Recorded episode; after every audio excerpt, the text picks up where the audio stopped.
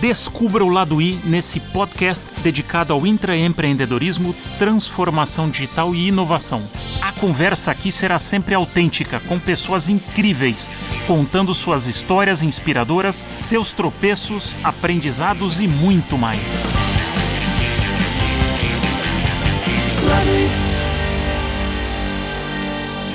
Bem-vindo, bem-vinda a mais um episódio de O Lado I. Meu convidado nesse episódio é um apaixonado por surf e é um curioso por natureza. Um cara que é gaúcho como eu e engenheiro metalúrgico com mestrado em administração pela URGS, na Universidade Federal do Rio Grande do Sul, MBA pelo INSPER e especializações em Stanford, Duke, é, INSEAD, HSE na França e Hong Kong. Fez uma carreira longa na Gerdau, onde ele ocupou aí a cadeira de vice-presidente de gente, inovação, TI, engenharia industrial, entre outras. Participou de um projeto bastante ambicioso da Gerdau de internacionalização, onde ele coordenou o projeto de transformação cultural e digital, envolvendo 40 mil colaboradores, de todas as operações da empresa em 14 países. Vamos falar sobre isso também, que é um baita desafio. Hoje ele atua como consultor, membro de conselhos, mentor e coach de intraempreendedores e também um investidor anjo em startups. É, Bem-vindo, Francisco Fortes. Obrigado aí pela, pela presença, pelo papo. Obrigado, Vaca. É um prazer estar com vocês aqui, poder trocar ideias sobre intraempreendedorismo, inovação. Vamos lá. Boa. É, vamos começar com uma pergunta para a gente esquentar. Como é que um engenheiro metalúrgico foi parar numa cadeira de pessoas? De engenharia para gente. Conta um pouco a tua jornada, como é que isso aconteceu? É bem interessante porque foi muitas posições que eu procurei, eu me ofereci. Uh, ah, 70% delas eu procurei, vamos dizer assim, não foi a empresa que me convidou. Mas essa do RH caiu no meu colo mesmo. E eu não não era uma área assim que me atraía tanto, né? Porque eu associava também aquela coisa de, de do RH que tem a parte legal, que eu achava assim uma coisa meio burocrática, né? Comecei minha carreira com uma área bem técnica de engenharia. Inclusive aí já tem uma história interessante, tá? Antes de eu me formar um pouquinho, o pessoal chegou para mim e disse: "Olha, nós temos um processo aqui na Gerdau que a gente está tentando desenvolver faz, sei lá, uns cinco anos. Não conseguimos e a gente quer que tu só estude isso para desenvolver esse processo. E eu era recém-formado, trainee, e eles me largaram uma baita de uma responsabilidade na mão e, além do mais, foi pintado assim como um negócio que, olha, vários já tentaram e não deu certo. E eu disse, pô, vamos lá, né? E era um processo que a empresa, a Gerdau, não queria comprar tecnologia de fora porque eles cobravam por tonelada produzida, era muito caro assim os royalties, sabe? Então a Gerdau estava tentando desenvolver caseiramente. E eu tive que estudar uh, temas assim complexos de refrigeração, termodinâmica, hidráulica, coisas que também não eram o que eu mais gostava e tinha uma parte de metalurgia, que é onde eu me formei, né? Mas eu tive que entrar em termodinâmica e hidráulica, que eram as três grandes áreas do processo. E eu me dediquei um ano inteiro àquilo, só estudei aquilo e comecei a me especializar muito naquilo. No final, a gente acabou comprando a tecnologia e eu fui, assim, ah, muito jovem, viajei para a Europa, ah, percorrendo, assim, alguns países na Itália, fui no Centro de Pesquisas Metalúrgicas lá na Bélgica, onde eles desenvolveram a tecnologia, e eu decidi qual tecnologia ia ser para a Gerdau toda naquele processo, sabe? O que, que eu achei legal, assim, eh, da empresa, né? De dar um desafio importante para um jovem, sabe? Aquilo ali me motivou muito, assim, no início da carreira, porque eu senti, porra, essa empresa, ela acredita nas pessoas, assim, que as pessoas podem fazer coisas, assim, diferenciadas, mesmo sendo um jovem recém-formado. Ah, aí eu tinha um sonho, um sonho que era ir para a Alemanha, estudar, trabalhar. E eu fui atrás desse sonho. Eu comecei já na faculdade a estudar alemão, desde o zero. Ah, eu tenho uma origem alemã, mas eu não falava alemão. Eu estudei cinco anos alemão E eu saí da Gerdau para ir para a Alemanha, porque eu ganhei uma bolsa. E eu saí, pedi demissão da Gerdau, uma das melhores empresas no Brasil e no Rio Grande do Sul, é, para um engenheiro era a melhor empresa para se trabalhar. E fui para a Alemanha. E quando eu voltei, eu já enchi o saco dessa coisa de técnica, de engenharia. Agora eu quero trabalhar com gente no chão da fábrica. Eu quero sentir assim o ser humano, eh, esse pessoal na, na, no chão da fábrica. E fui, mas não fui na Gerdau, porque a Gerdau não tinha uma vaga para mim. Eu acabei indo para uma outra empresa, fiquei lá dois anos. Só que fizemos um turnaround na fábrica, uma coisa assim que foi, olha, do que era e do que ficou, foi talvez a coisa mais assim rápida que eu consegui fazer. Eu tinha também 20, eu tinha ali, eu tinha uns 5, 6 anos de formado também. E o cara, porque eu disse, olha, eu não entendo nada de fundição de alumínio sob pressão e de magnésio. Eu trabalhei em siderurgia, que é aço, eu não entendo esse negócio. Francisco, eu não estou contratando uh, técnica, estou contratando perfil. Aí foi outra frase que me marcou muito. E ele foi um mentor para mim. Eu passei muito trabalho naquele desafio, muito, muito mesmo, porque tinha uma série de problemas. Acreditei né, nas orientações dele e no final a gente fez um turnaround na fábrica, assim que em um ano e meio a gente transformou resultados assim, só para dar um exemplo, assim, eficiência global de equipamentos de 40 para 70%, tá? Isso é muito. Sucateamento de produtos de 12% para 1%, sabe? Foi assim um trabalho que que me marcou muito também, só que chegou uma hora que a fábrica ela estava rodando e não tinha desafio mais. E aí isso é coisa uma característica do empreendedor, sabe? Ele gosta muito de desafio. E aí eu disse, puxa vida, eu olho para cima, tem lá, tem alguns diretores, quatro, cinco cadeiras, os caras têm 40 anos, vão ficar quanto tempo? A Gerdau começou a comprar a empresa no Brasil, comprou uma empresa uh, estatal que perdia dinheiro, um ônibus esperando para ir para outra empresa. Peguei a capa do jornal e vi Gerdau compra Aço Finos Piratini.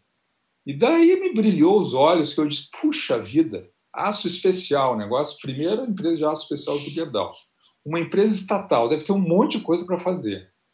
Aí, no outro dia, eu já liguei para o Gerdau e disse, olha, quero voltar e vi que vocês compraram uma empresa aí. E o cara disse: Ah, tudo bem, é, tem uma posição de gestão, nós temos que implantar a qualidade total. E tu vai trabalhar direto com o CEO lá. Tá interessado? Eu disse: Eu tô. Eu fui ganhando a mesma coisa, tá? Não teve aumento salarial. Mas eu fui pelo desafio e pelos valores da empresa também, que eu me identificava muito. E aí eu fiquei fazendo gestão nessa unidade e daqui a pouco a Gerdau chega e dá a área de treinamento para o pessoal de gestão, porque o RH acho que não estava fazendo muito bem. Peguei treinamento porque todo mundo estava pegando.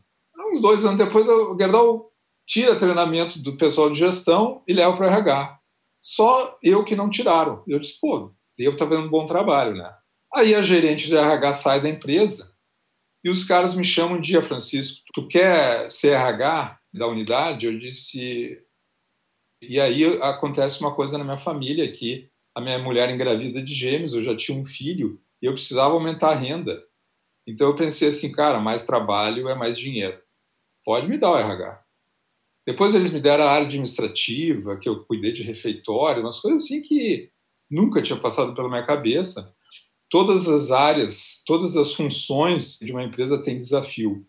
E se você pegar esse desafio e resolver, você vai ter aprendizado com isso. E aí eu comecei a gostar do RH muito pela parte de desenvolvimento, de liderança. Gostei muito.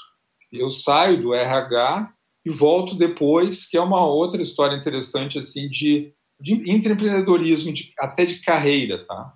Eu dei uma resposta longa com uma pergunta simples. Não foi assim algo que eu procurei, mas é, vamos dizer assim, eu sempre tive um lema na carreira: tudo que me derem para fazer, eu vou tentar fazer muito bem feito. E acho que é aí que foi o treinamento que eu fiz muito bem feito, me dediquei àquilo, pô, vamos fazer um negócio legal aqui. É, aí eles tiveram coragem de me dar o RH todo, sabe? Esse lado curioso teu de sempre buscar fazer coisas diferentes sempre chamou muito. E tem essa ousadia de propor, de investigar, de entender. E eu achei interessante quando você falou do. Eu não estou te contratando pelos teus skills técnicos, mas pelo teu perfil. Olhando um pouco para trás, como é que você define o teu perfil? Como é que seria esse perfil?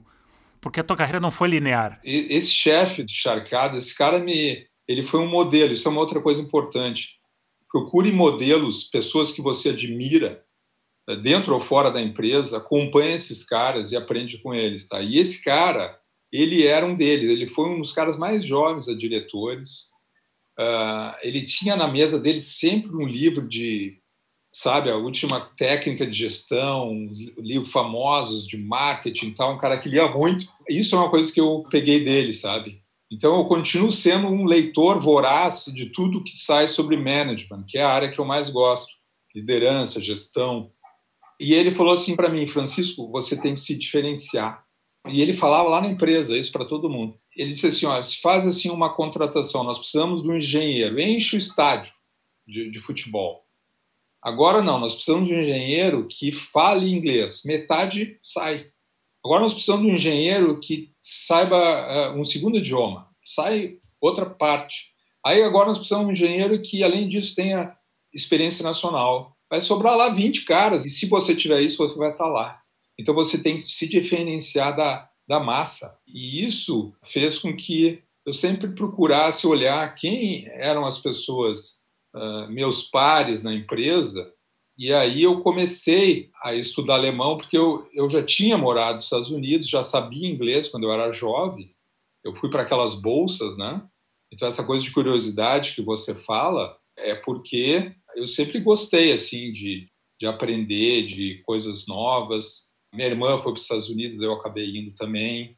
Eu acabei, assim, tendo essa coisa de aprender que eu sempre teria que estar me diferenciando, até porque é uma pirâmide, tá? Chegou um dia na minha carreira que eu botei uma meta, assim, eu quero ser o melhor cara de gestão de qualidade da Gerdau. Essa unidade vai ter que ser a melhor.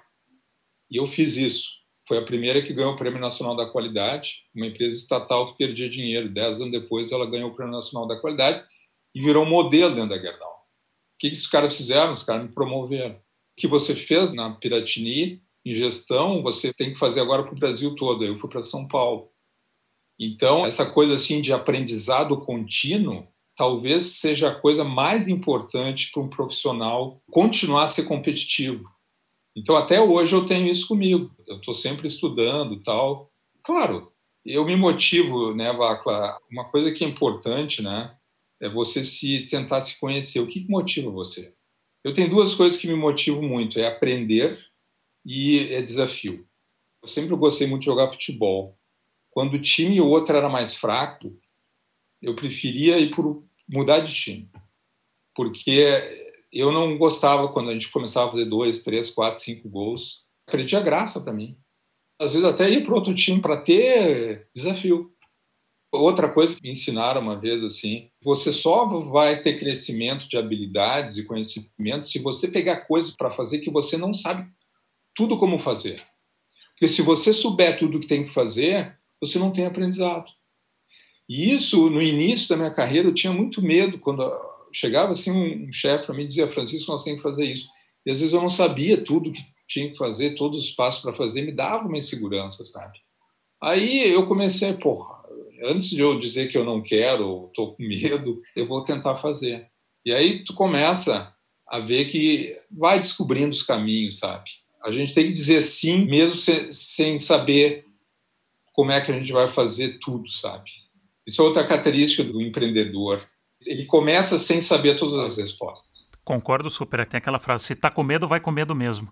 Se você está indo num cenário onde você tem todas as respostas, você não está empreendendo, não está empreendendo. Você está fazendo business as usual. Né? Você está simplesmente cumprindo os processos. Você, como sempre foi essa. teve muito essa curiosidade, essa vontade de crescer, de fazer não se prendeu aos medos, mas você tinha que levar as pessoas junto, porque você foi crescendo dentro da organização e cada vez assumindo mais responsabilidades. Como líder, como é que você conseguia trazer as pessoas junto? Porque uma das dificuldades, eu também como intraempreendedor, é que você às vezes está voando, você está a 120 km por hora na estrada. e o resto das pessoas do teu lado estão a 20, 30 quilômetros. Então, se tu continuar naquela velocidade, estoa muito. Então, como é que, dentro da tua experiência, você conseguia trazer as pessoas junto nos teus desejos, nas tuas ambições? Sim, é, isso é fundamental, porque para você crescer, por exemplo, que nem eu que entrei de estagiário na Gerdau e saí como vice-presidente, sabe? Só tem uma maneira de você crescer tanto numa empresa é se você formar a equipe. Você tiver gente com você para te ajudar e para você delegar. Então eu sempre investi tempo, sabe? Eu fazia duas coisas, eu ensinava as pessoas, mas eu também delegava, sabe? Olha, nós temos que fazer isso, dava assim minhas orientações e deixava a pessoa aí, sabe? Eu tenho um caso agora bem o atual CEO da Gerdau, o primeiro CEO não da família, ele foi meu diretor de TI. E por que, que eu convidei ele para ser meu diretor de TI? Porque eu precisava um cara jovem para fazer a transformação digital na TI da Gerdau. E eu não iria conseguir fazer aquilo se eu não tivesse uma pessoa realmente que tivesse algumas características que ele tem, que é assim uma pessoa que gostasse do desafio, enfrentasse o desafio e fizesse as coisas acontecer de uma forma rápida. E eu via que ele tinha feito isso em todas as posições que ele tinha passado. Aí, quando eu convidei ele para ser diretor de TI, ele não sabia nada de TI, ele era um cara de operação. Ele topou, eu disse: olha, agora faz o seguinte, tu vai para os Estados Unidos, que é o melhor lugar em TI do mundo, e tu vai fazer um curso de CIO. Pega o melhor curso que tiver lá, 15 dias, o que é importante para um CIO aprender. Eu sempre estimulei as pessoas a, a se desenvolver, a fazer curso, sabe?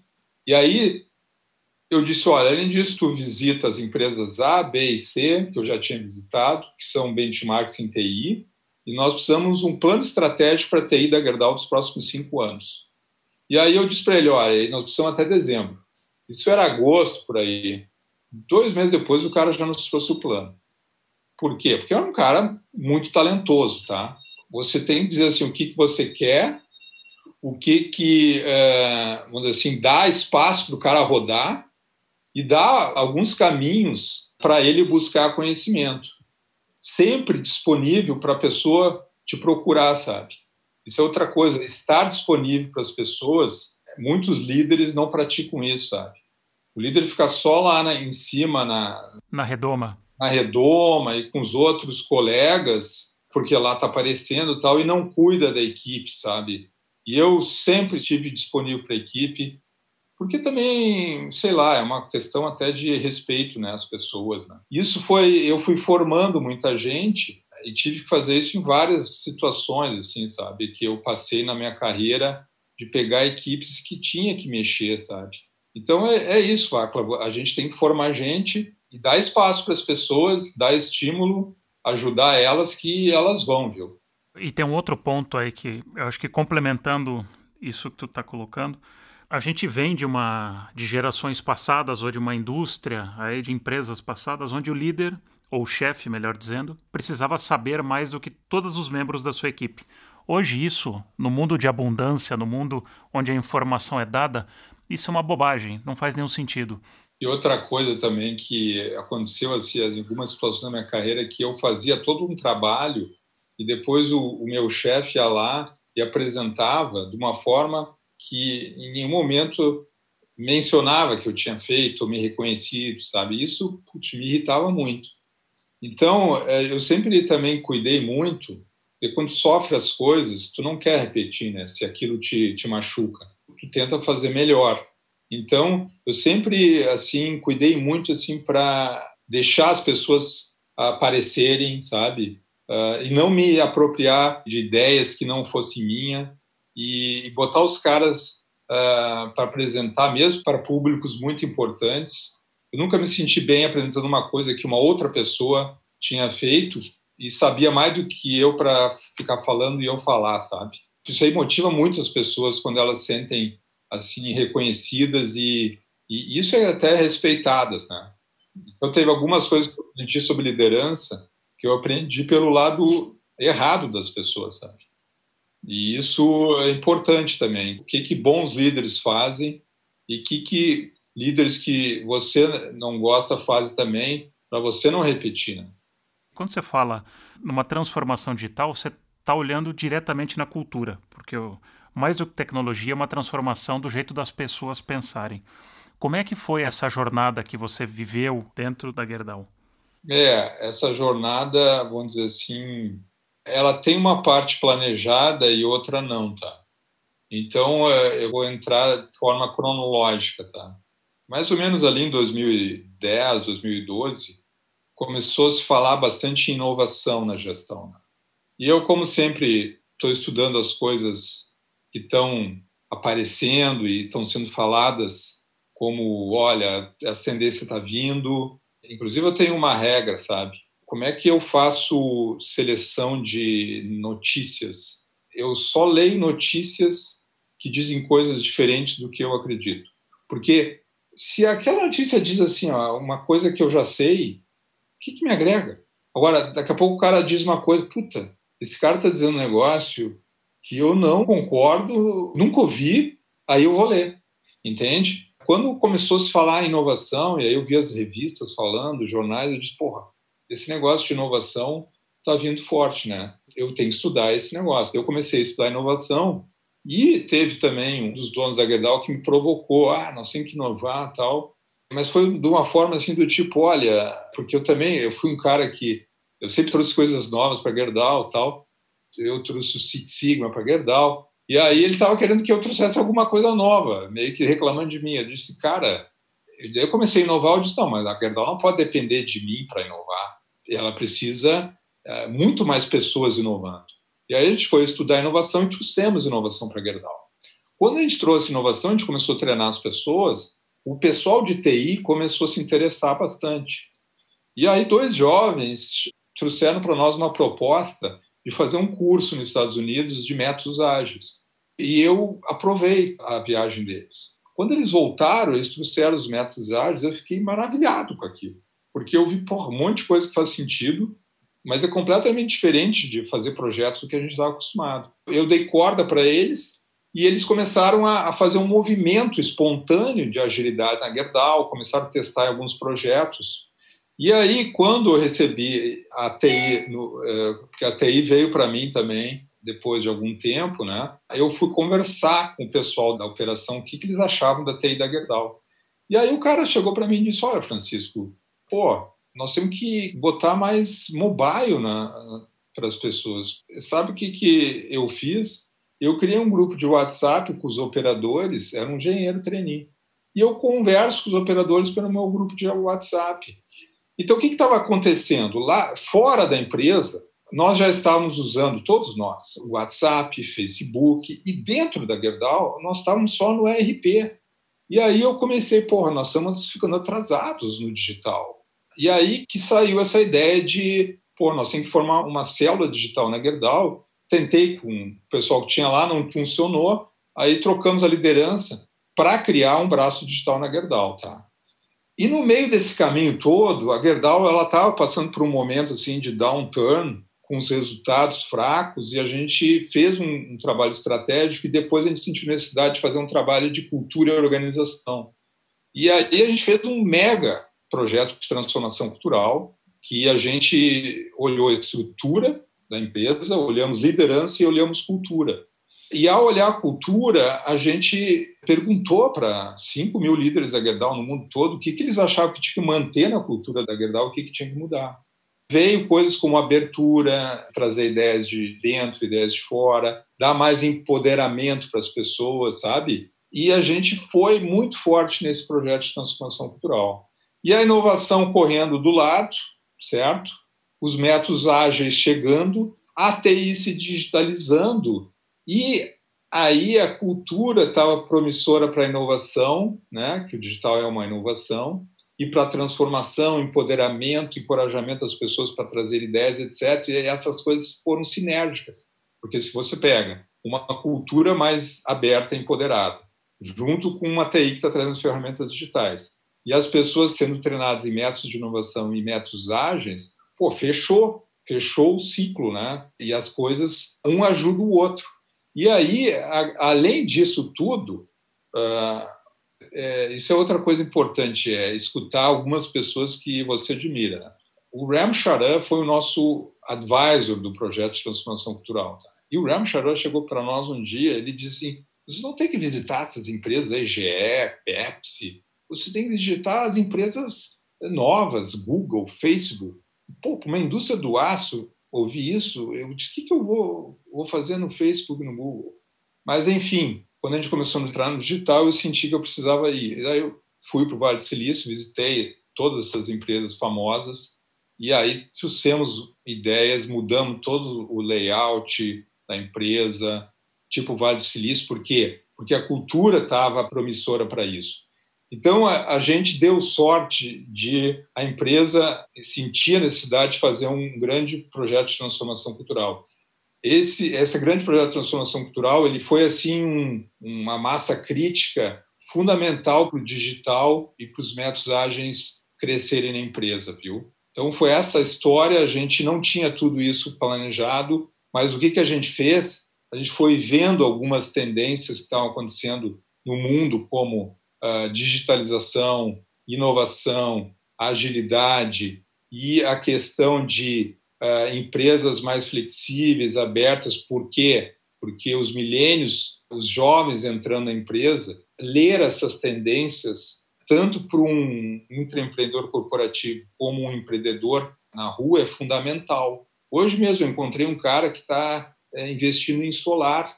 O, o, cara já vendeu a empresa dele para uns americanos. Por quê? Porque o cara viu, pô, energia solar, energias renováveis, esse negócio vai crescer, e o cara entrou. O cara era do Banco do Brasil, nem era um empreendedor, o cara da nossa idade. Então, assim, o que, esse cara viu? Ele viu uma tendência, alguma coisa promissora, e foi lá e investiu nisso. E a Gerdau foi, foi isso. E isso é fundamental, você ficar sempre com o radar ligado, olhando tudo que está acontecendo no mundo à sua volta e fazendo seleções e vendo também quem está falando as coisas, porque é o tal da curadoria, né? Eu vou muito assim, às vezes é na pessoa, sabe? Quem é esse cara? O que ele já fez na vida? Pô, se esse cara é, um, é o Larry Page, se é o Bill Gates, Steve Jobs, Elon Musk, eu vou ouvir esses caras, porque esses caras estão fazendo coisas fantásticas, né? Agora o foguete do Elon Musk aí eu visitei a Tesla, que é do Elon Musk também. Legal. A Gerdau, eu imagino que as pessoas têm carreiras longas. E quando você fala metodologias ágeis, a gente sai de uma empresa que foi criada em anos onde o, o comando e o controle ou hierarquia eram muito fortes. E quando a gente está falando metodologias ágeis, independente do nome para mim, eu gosto muito de ver o que está por trás. O que está por trás da metodologia ágil é o lado mais humano, é o lado de colaboração, onde você retira a hierarquia porque ali você trabalha com iguais, né? Você não tem o modelo do chefe.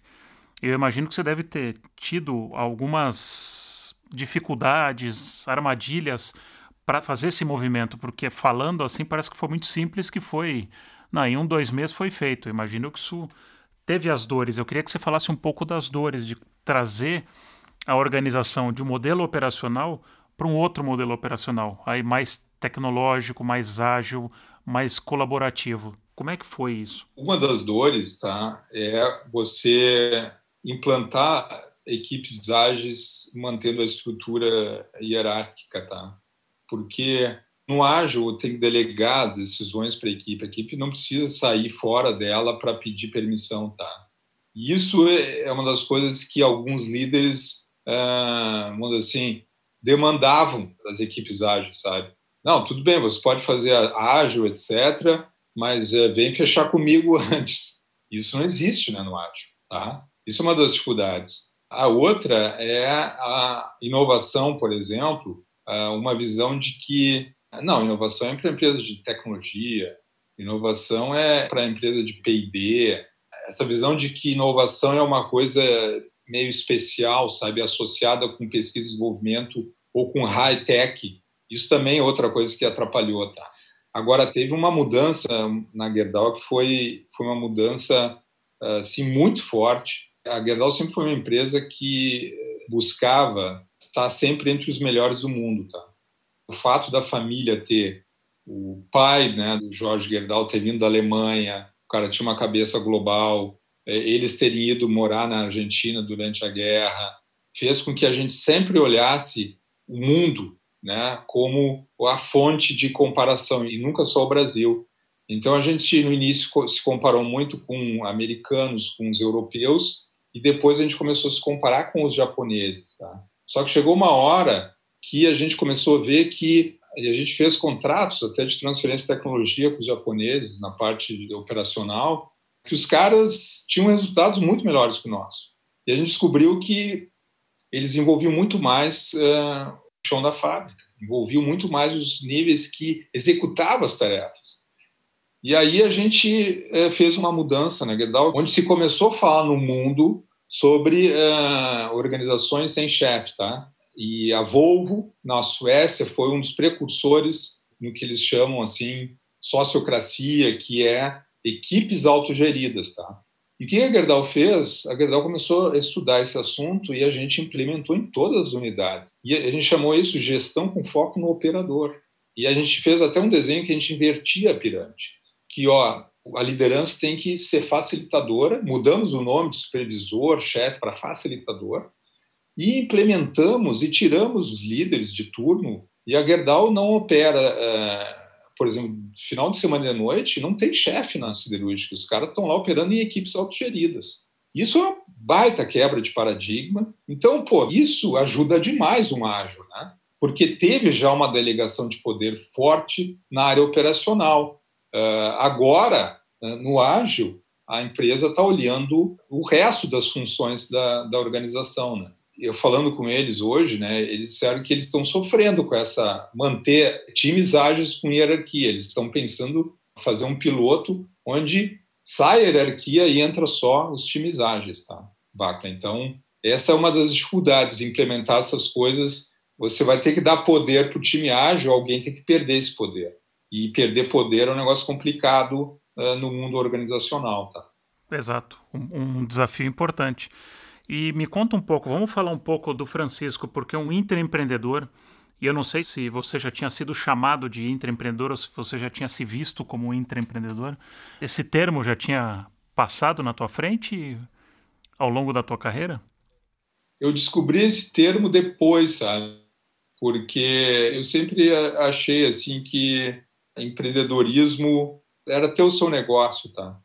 E aí uh eu tive a sorte também de trabalhar numa empresa que estimulava esse tipo de atitude, tá? Uh, inclusive, a Gerdau tem umas coisas assim, a Gerdau não tem job description, tá? Nunca teve. E um dos motivos que ela não tinha é porque ela não queria encaixotar as pessoas e não queria limitar as pessoas. E eu ouvi, assim, eh, diretores mais sêniores falando, e diretor de RH falava muito isso, que é, na Gerdau você que faz o seu espaço.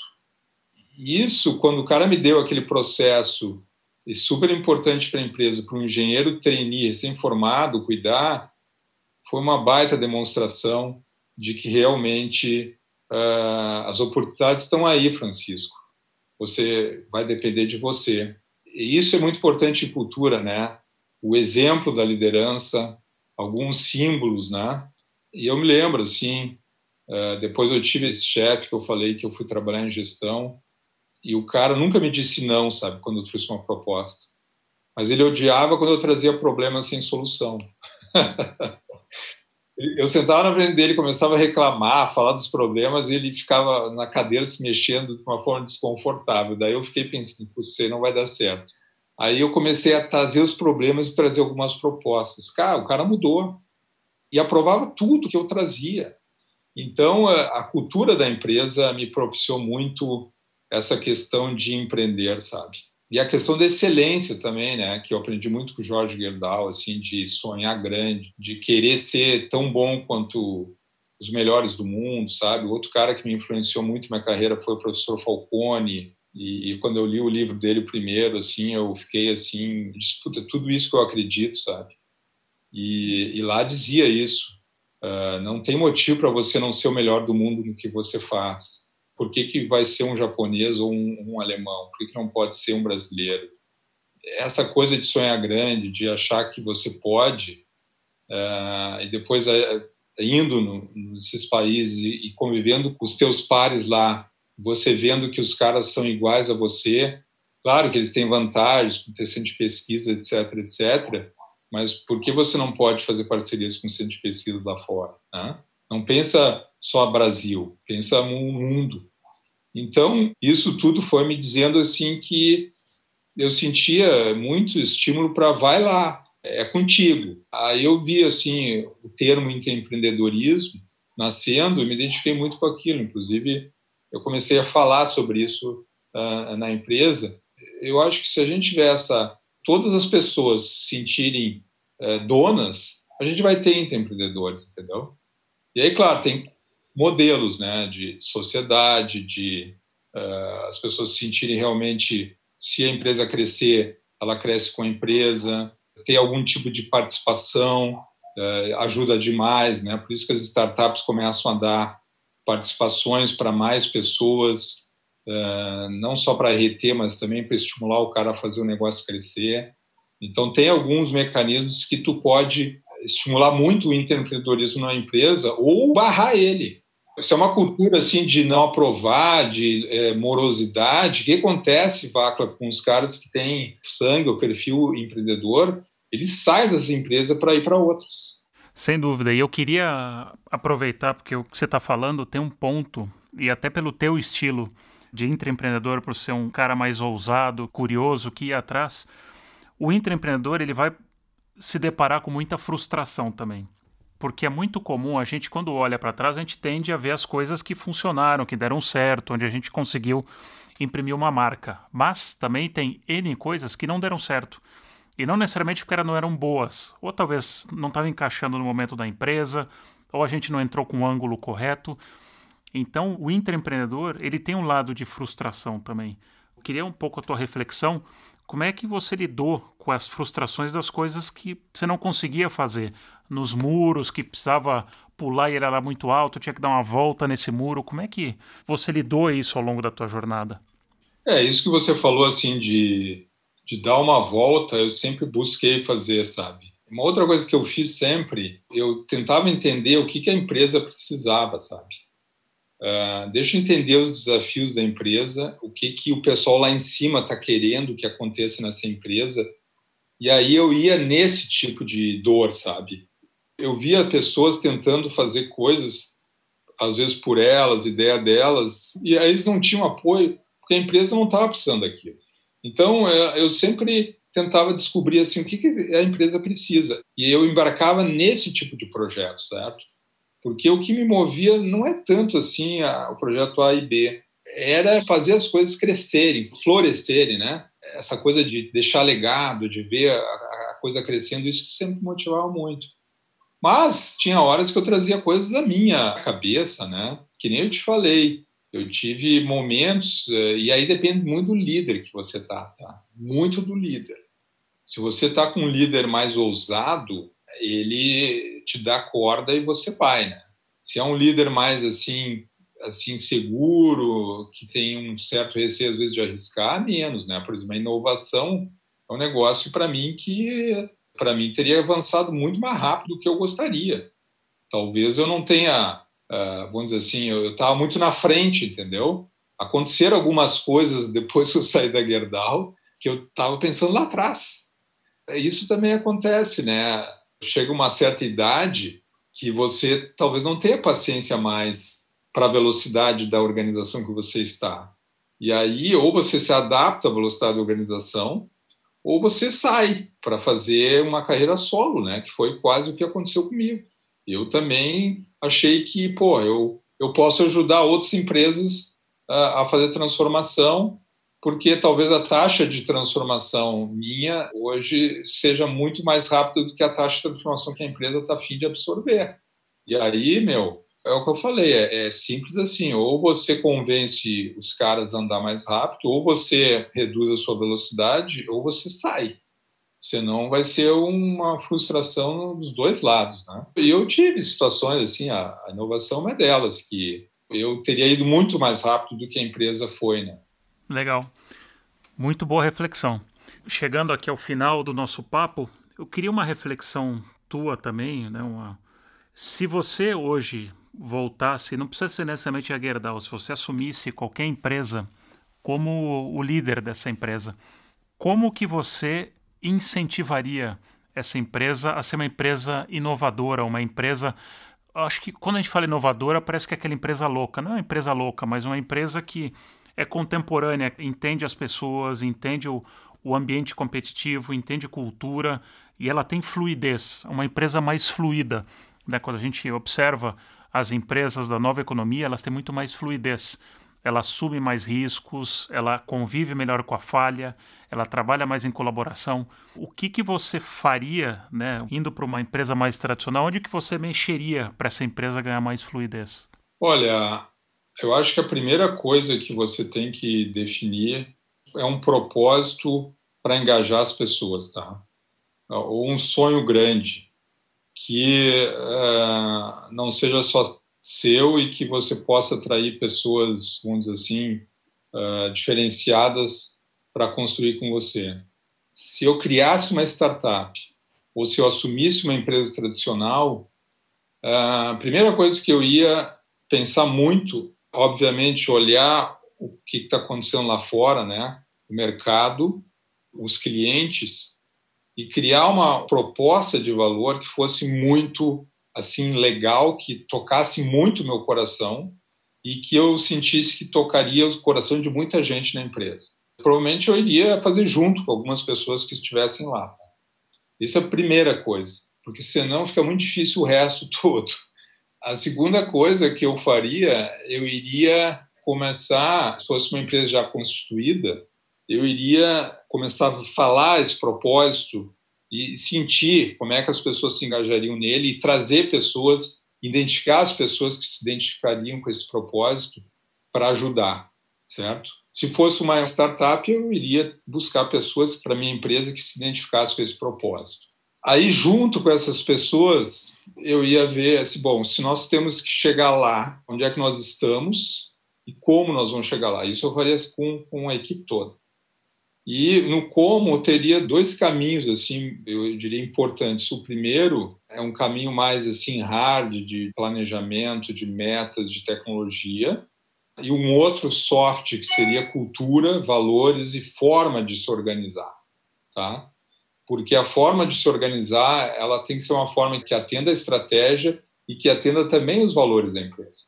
E aí eu definiria que cultura nós precisamos nessa empresa é para a gente ser feliz, porque tem que ser uma coisa que a gente acredite, e para a gente entregar esse propósito. E aí eu definiria com essas pessoas a cultura. A partir dessa cultura, a gente definiria uma forma de trabalhar que seria muito empoderada. Tá? Eu visitei aí Morningstar na, na Califórnia, eu visitei a Zappos, que usou holocracia, eu visitei o Banco NG, que fez transformação digital, e usa squads. E de tudo que eu vi aí, eu gosto muito desse formato de squads.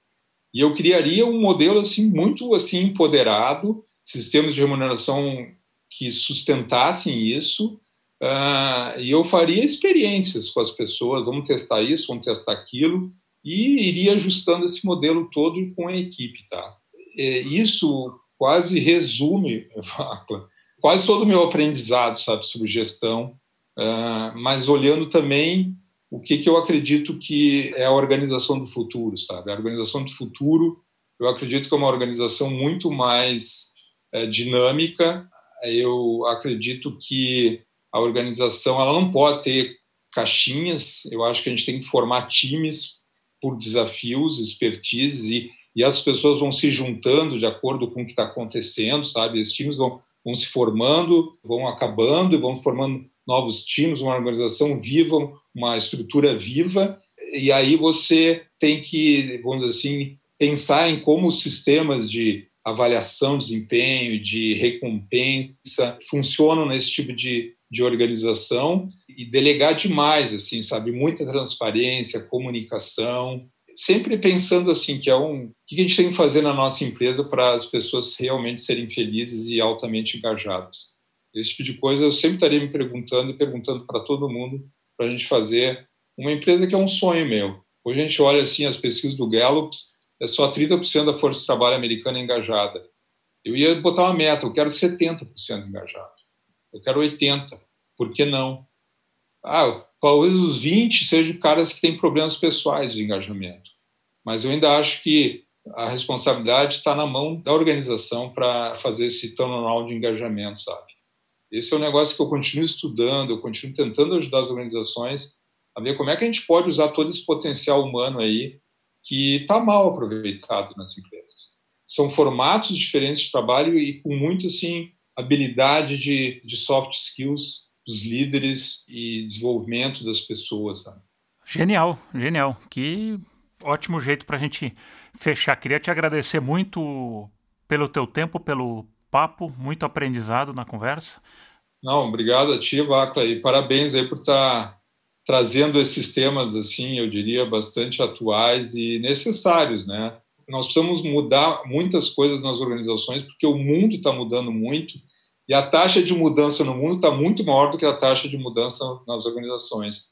Então, uh, essas tuas provocações, isso para mim está na linha de fazer a gente andar mais rápido, tá? Então, parabéns aí, boa sorte no teu programa. Gostou da conversa? Então escute mais episódios na sua plataforma de podcast preferida e também siga o Laduí no Facebook, Instagram e YouTube. Obrigado e até a próxima!